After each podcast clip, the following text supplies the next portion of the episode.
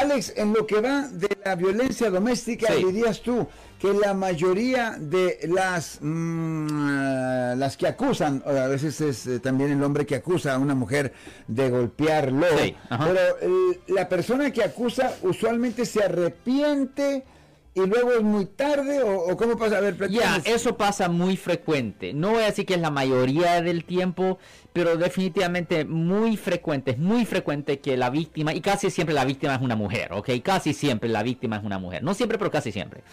Y en muchas situaciones ellas piensan, ay, ay, no quiero que mi esposo sea arrestado, yo quiero que le retiren los cargos. Desafortunadamente, el momento que la víctima abre la boca y ya le dice a la policía que fulano me pegó, uh, ella no tiene el poder de retirar cargos. Solo la fiscalía tiene el poder de retirar cargos y ellos no van a retirar los cargos si creen que tienen suficiente evidencia para convencer o engañar a un jurado de que alguien es culpable de la ofensa. A ellos no les importa los deseos de la víctima. la víctima puede decir, no, le van a preguntar, ¿o oh, esto pasó? ¿O usted mintió? No, no, no, sí pasó, pero, pero simplemente no quiero que le presente cargos. No me importa tus deseos. Ya es muy tarde. Ya, los deseos de la víctima es, es irrelevante, porque cuando una persona comete un delito es considerado una ofensa pública. La víctima en efecto se convierte en un um,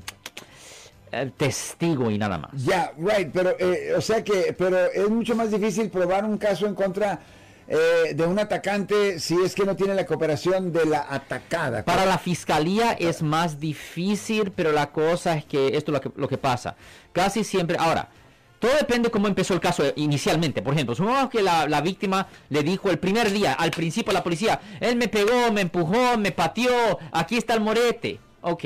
Y después, dos o tres días después, dice, oh no, yo mismo me hice el morete o me caí de otra cosa. Ok, ahí es. Eh, eh, el problema es que si ella le va a decir, la fiscalía le va a decir, ok, pues usted hizo un reporte falso. ¿Y ella es la que se mete en problemas? ¿Está segura que quiere cambiar la historia?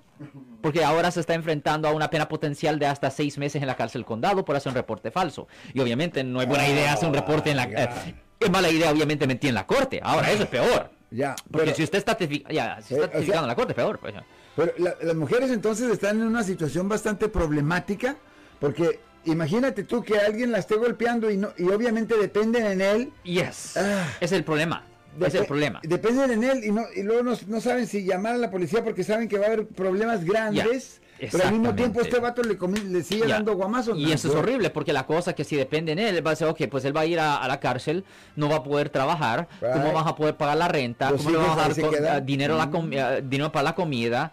Ah, ¿Qué vamos a hacer para sobrevivir? Es, un desastre, especialmente cuando personas vienen de otro país, uh, vienen aquí de Latinoamérica y muchas veces no vienen con la familia y no, no tienen con quién pues quedarse, no saben, están solas pues. están solas, están aisladas. Si les gustó este video, suscríbanse a este canal, aprieten el botón para suscribirse y si quieren notificación de otros videos en el futuro, toquen la campana para obtener notificaciones.